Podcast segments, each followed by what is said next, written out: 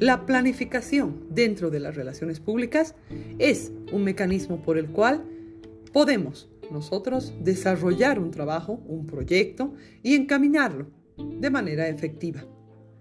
Esta planificación define las estrategias, políticas, planes y programas de las relaciones públicas que nosotros podamos entablar en embajadas, consulados o en Cancillería.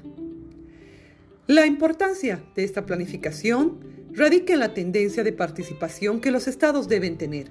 Las formas de planificación, sean formales e informales, son la parte principal para un mejor relacionamiento entre estados. Así también tomar en cuenta las situaciones de emergencia.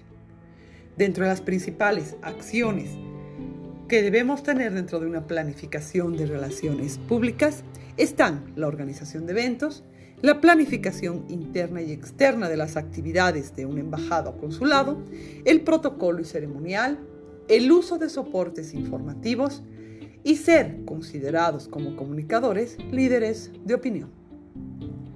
Ya en tema específico de la comunicación, identificar políticas de comunicación interna y externa que sean efectivas, hablar de esta bidireccionalidad como un punto importante, ser empático y sobre todo entender la realidad y las cuestiones tanto sociales, económicas, políticas que tengan otros estados.